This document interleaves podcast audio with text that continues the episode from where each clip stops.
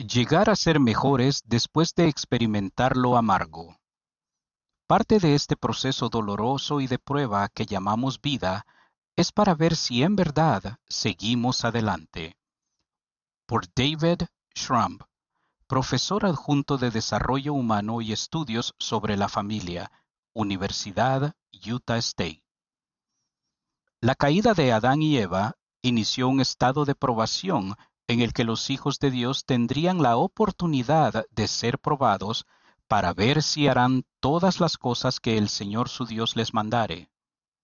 En medio de esta prueba experimentamos felicidad y gozo, pero también pruebas y aflicciones, tales como tentaciones, enfermedades, discapacidades y desánimo. ¿Por qué algunos flaquean ante el infortunio mientras que otros se vuelven mejores después de experimentar lo amargo? Las palabras de los profetas, así como la ciencia de la resiliencia, sirven para proporcionar respuestas a esa pregunta.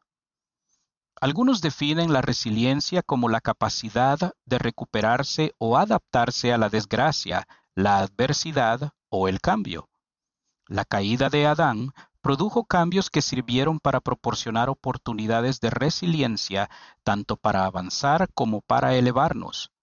Esta parte del plan del Padre Celestial nos abrió la puerta para que experimentásemos la vida terrenal, donde sentimos tanto el gozo como la miseria y el crecimiento. A continuación, figuran cuatro principios de resiliencia que te serán de ayuda cuando tu trayecto terrenal esté lleno de adversidad. Buscar en nuestro interior. Cuando experimentamos días oscuros y difíciles, podemos buscar en nuestro interior para encontrar los dones con los que el Padre Celestial nos ha equipado. Pregúntate, ¿con qué dones fortalezas y talentos me ha bendecido Dios a los que puedo recurrir durante este tiempo de prueba? Estudia tu bendición patriarcal y busca indicios en las experiencias que has tenido en tu vida que puedan revelarte dones que Dios te ha dado. Las presiones y los desafíos de nuestros días pueden parecer extraordinarios y sofocantes.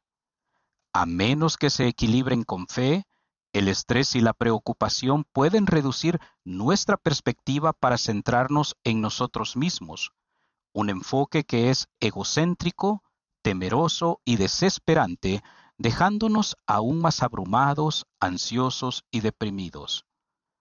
También podemos sentirnos tentados a comparar nuestras circunstancias con las de otras personas que parecen estar libres de problemas. No obstante, este tipo de comparación nos roba gozo, mientras que la gratitud lo aumenta. Podemos mejorar nuestra perspectiva mediante el conocimiento de los dones que el Padre Celestial nos ha dado, como ha aconsejado el presidente Nelson. Es mucho mejor contar nuestras bendiciones que contar nuestros problemas. Una mente positiva y agradecida aumenta nuestra energía y creatividad, y podemos ver las cosas desde un punto de vista más útil, incluso un mayor enfoque en las cosas que realmente importan y en las cosas que están bajo nuestro control. Durante momentos de estrés, podrías preguntarte, ¿hay maneras de cuidar mejor mi cuerpo y mi mente con dieta, ejercicio y sueño? Acudo al Padre Celestial y a Jesucristo en busca de fortaleza y guía, reconociendo cómo me han bendecido ellos a lo largo del camino. Confío en que el Padre Celestial y Jesucristo me bendecirán y me enseñarán a medida que lo siga sin importar mi desafío. Debemos reconocer y recordar lo bueno en nuestra vida. Innumerables estudios han demostrado el poder que tiene la gratitud para nuestro corazón y mente, desde mejorar el estado de ánimo y el optimismo hasta reducir la ansiedad y los dolores. La gratitud permite la celebración del presente, bloquea las emociones tóxicas y fortalece las conexiones sociales.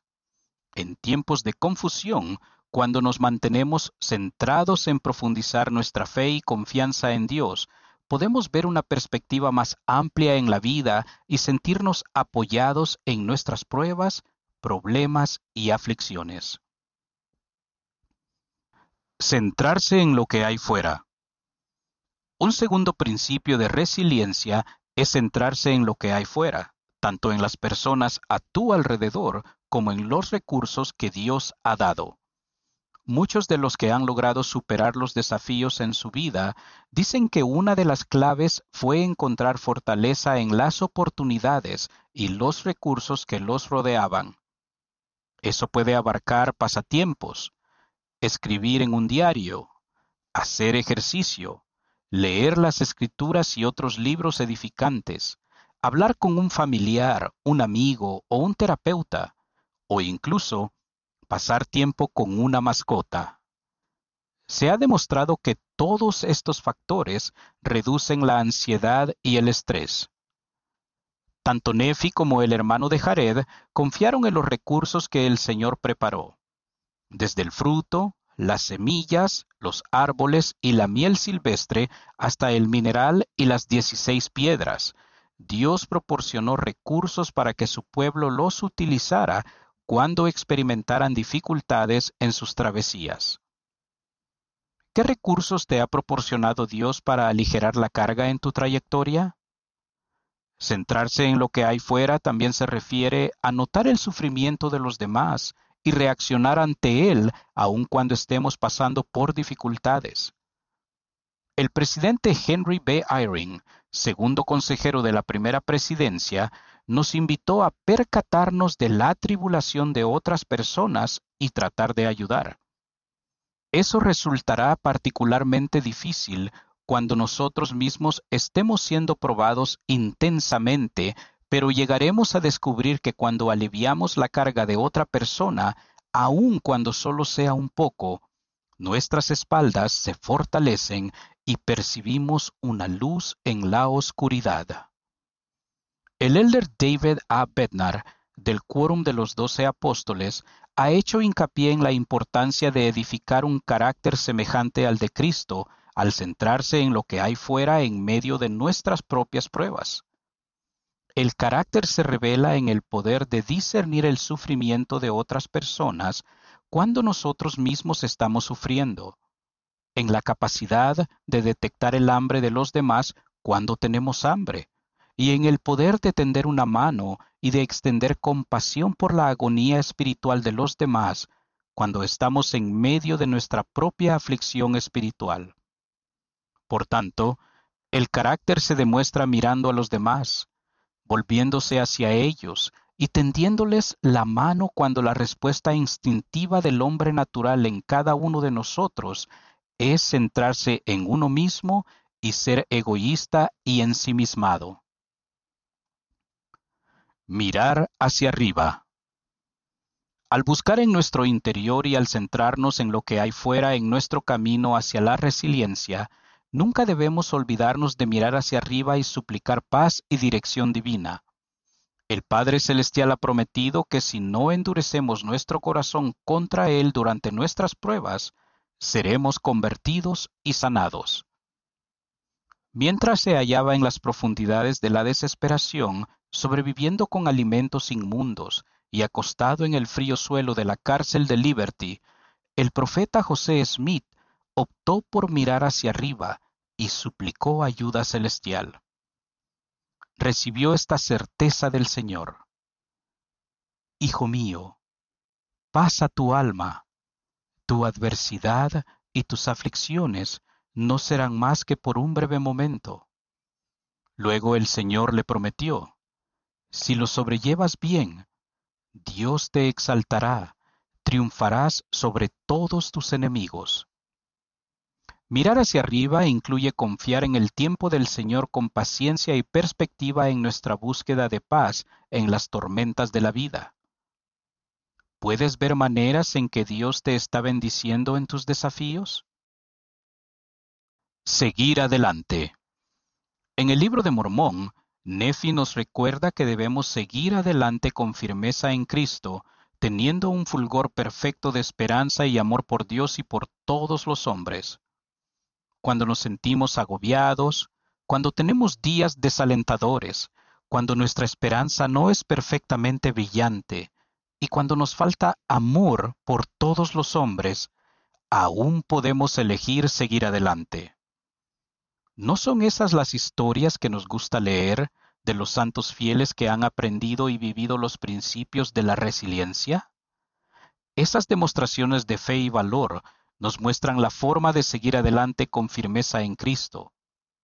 Sí, habrá ocasiones en las que sintamos que las oraciones no son contestadas de la manera que esperábamos.